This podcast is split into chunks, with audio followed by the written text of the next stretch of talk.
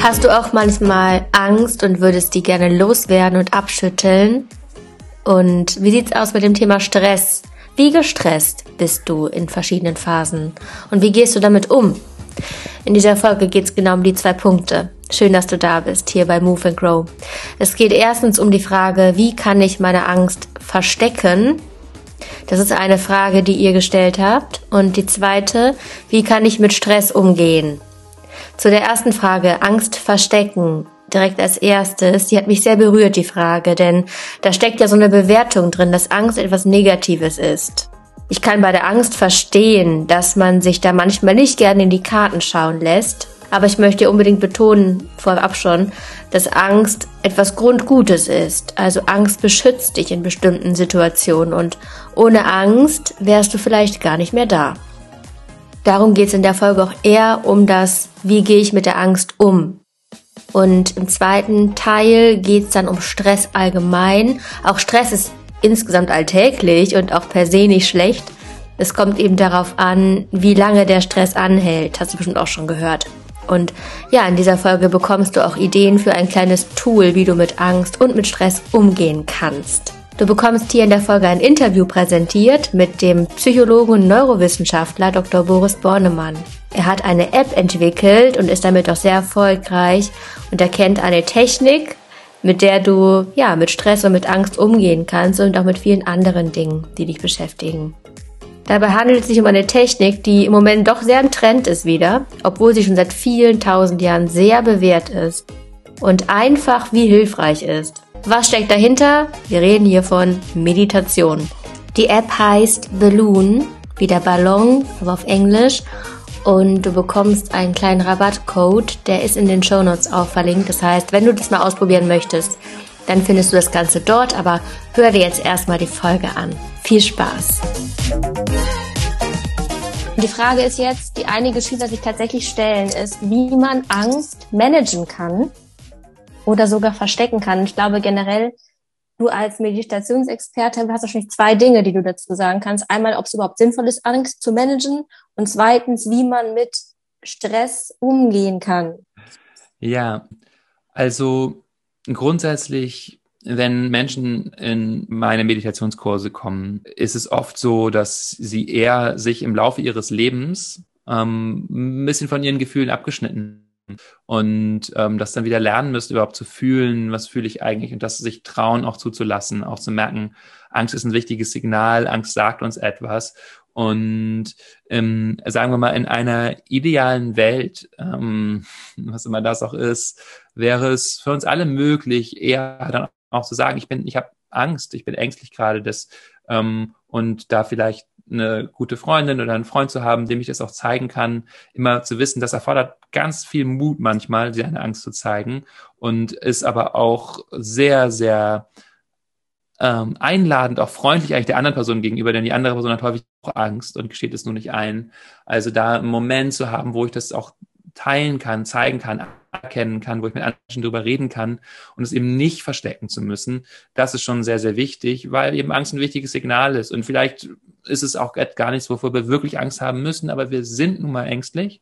Und dann ist es wichtig, es erstmal anzuerkennen, ähm, das zu fühlen, zu spüren, den Körper zu fühlen, was da passiert, vielleicht nochmal einen tiefen Atemzug zu nehmen, ist letztendlich die wirkliche Stärke, auch ähm, weich sein zu können, auch ähm, diese Gefühle da lassen zu können, denn die machen uns lebendig und wir können uns äh, vorstellen, uns zu verengen und uns zusammen zu, Zähne zusammen zu beißen im wahrsten Sinne des Wortes. Drückt zum Beispiel auch auf den Vagusnerv, der auch zwischen den ähm, ja, am Kiefer mit ist. Das heißt, wir spannen uns wirklich an, wir unterbinden Entspannung. Ja, und das kann natürlich äh, mal hilfreich und sinnvoll sein in bestimmten Situationen, dass wir, dass wir die Angst tatsächlich auch einfach beherrschen, wegdrücken sozusagen. Nur es ist auf lange Sicht einfach eine Strategie, die krank macht. Also das ist schon wichtig, die Angst dann auch zu fühlen und wahrzunehmen, anzuerkennen. Genau, das war jetzt ein bisschen zum Thema Angst. Und zum Thema Stress, der Weg, den ich mit Menschen vor allen Dingen gehe, ist einer, der auch Meditation involviert. Also das heißt, wir nehmen uns auch Zeit am Tag, um gezielt zu entspannen, gezielt wahrzunehmen, was eigentlich da ist, gezielt zu lernen, uns in was auch immer wir fühlen, rein zu entspannen. Äh, das ist eigentlich ähnlich wie das, was ich zu Angst gesagt habe. Wir haben eben das Gefühl häufig, ich muss beherrschen und kontrollieren durch Wegmachen und Formen. Dabei ist der viel mutige und Freiheit wirklich ermöglichende Weg zu sagen, ich erlaube mir zu fühlen, was ich fühle und die Informationen wahrzunehmen. Angst warnt mich vor etwas, ähm, Traurigkeit sagt mir, ich muss was verarbeiten, Wut zeigt mir, eine Grenze von mir wurde überschritten, zu fragen, was für ein Bedürfnis liegt dahinter und sowas, was wir in der Meditation kennenlernen können und im akuten Fall hilft dann diese Praxis auch dabei, wieder mehr in den Moment zu kommen und uns zum Beispiel nicht so davontragen zu lassen von Gedanken über das, was Schlimmes passieren kann, sondern mit dem zu sein, was jetzt gerade ist und was ich jetzt tun kann. Und es ist natürlich immer eine Balance, denn mancher ist die, die Situation vielleicht auch so, dass die Wut da jetzt gerade keinen Platz hat oder wir lassen sie in einer zerstörerischen Art und Weise raus.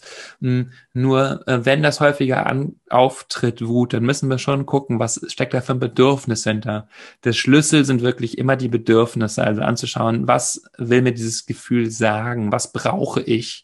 Äh, und gerade Wut, ja, ist ein, ist ein sehr ähm, interessantes Gefühl zu erforschen. Es wird hat einen ganz schlechten Leumund, wird ganz schlecht betrachtet in der Gesellschaft, weil es natürlich auch sehr zerstörerisch sein kann. Und gleichzeitig, wenn wir es, wenn wir es nur runterschlucken, dann zeigen Studien zum Beispiel auch, führt es eher zu Depressionen. Also unterdrückte Wut, Wut ist dann letztendlich Wut, die gegen mich selber gerichtet wird, die mir immer sagt, ich bin falsch, ich sollte das nicht fühlen. Und damit ähm, ja, entsteht so eine innere Anspannung und innere Anspannung ist sozusagen gleich Taubheit, ist gleich Depression, kann man mal so kurz zusammenfassen. Magst du vielleicht was dazu erzählen, was so der Hintergrund oder der Hintergedanke ist hinter dieser App, die du entwickelt hast? Gerne. Also der Gedanke ist, möglichst vielen Menschen möglichst unkompliziert sowohl das Wissen, also auch die Wissenschaft, als auch die praktischen Anleitungen zu Meditation zugänglich zu machen. Und ähm, man kann sich die App runterladen. Es gibt einen Einführungskurs, der ist kostenfrei. Es gibt einige Einheiten, die sind kostenfrei. Es gibt Abos. Ich werde Ulla oder vielleicht auch Frau Riemer, wie sie manchmal heißt, ich weiß es nicht, ähm, auch sicher noch was zuschicken, dass zumindest deine Schülerinnen das äh, auch vergünstigt nutzen können, wenn sie wollen. Ähm, genau, gibt natürlich viele Wege, meditieren zu lernen. Hier ist der Anspruch, dass so mit Anbindung an wissenschaftliche Erkenntnisse zu machen und so einen systematischen Überblick zu verschaffen. Äh, warum wirkt das? Wie wirkt das? Und ähm, ja, wie kann ich es einfach praktisch einsetzen? So. Ja, Wahnsinn. Ich finde das großartig, was du da gestartet hast. Und ich glaube auch, dass, dass das viele, viele Menschen erreicht. Und ich danke dir sehr, sehr, sehr dafür. Also ich finde es wirklich großartig, wie du das in die Welt trägst. Fantastisch. Und ähm, abschließend noch eine Frage. Hast du eine Lebensweisheit für Schüler so, oder für Studenten, junge Menschen? Gibt es da irgendwas, wo du sagst, wenn ich denen irgendwas mitgeben würde, dann das? Ich habe mir als so 18-Jähriger oder so mal äh, gesagt, ähm, folge deinem Herzen und erziehe dich selbst. Das war so ein Motto. Also ich glaube, es ist total wichtig, der eigenen Leidenschaft zu folgen ähm, und das zu machen, worauf du wirklich Lust hast. Denn daran bist du auch gut. Und gleichzeitig ist es hier, erziehe dich selbst Aspekt, erfordern die Dinge auch ein bisschen Disziplin.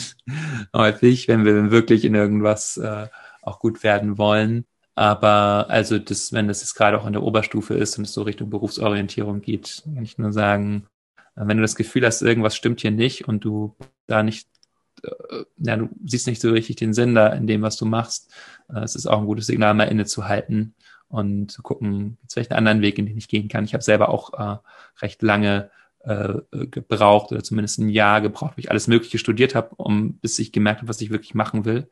Und ähm, ja, es lohnt sich, diese Zeit zu nehmen. Das ist so cool, was du sagst.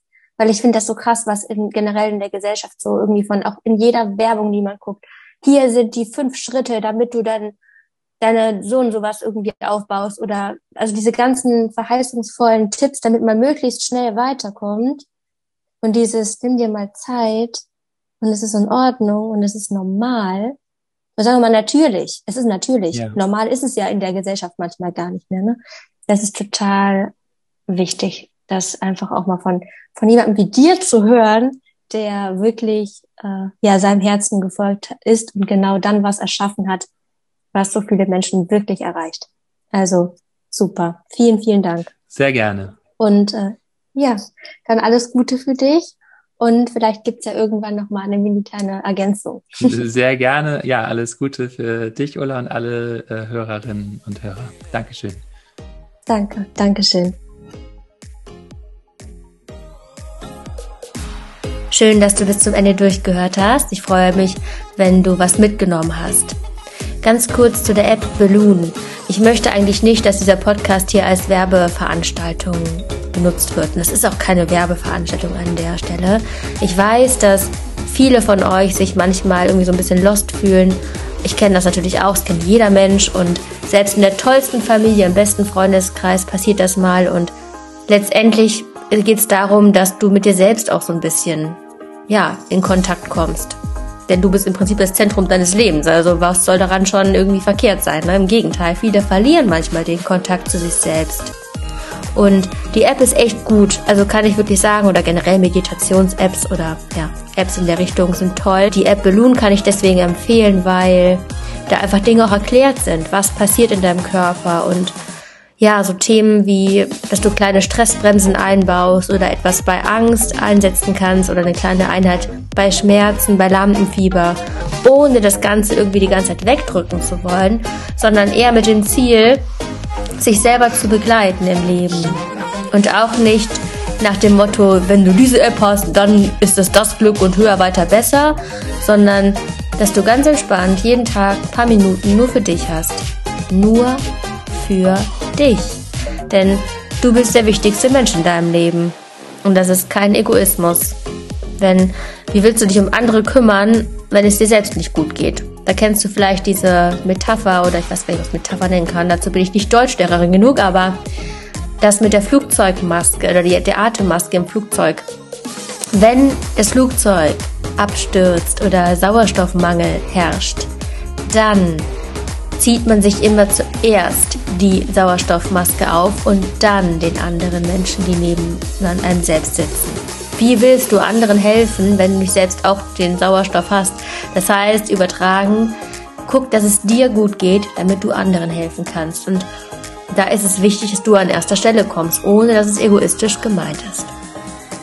Ich hoffe, du konntest was mitnehmen. Schreibe super gerne deine Fragen an Move and Grow Podcast at googlemail.com oder über Instagram at Move and Grow Podcast. Hinterlasse gerne eine Bewertung oder eine Rezension.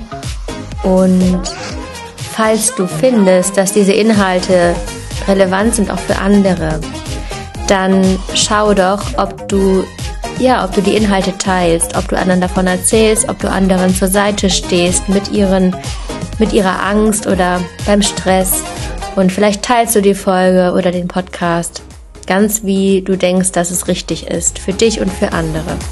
Ich wünsche dir nur das aller allerbeste. Mach's ganz gut. Ciao.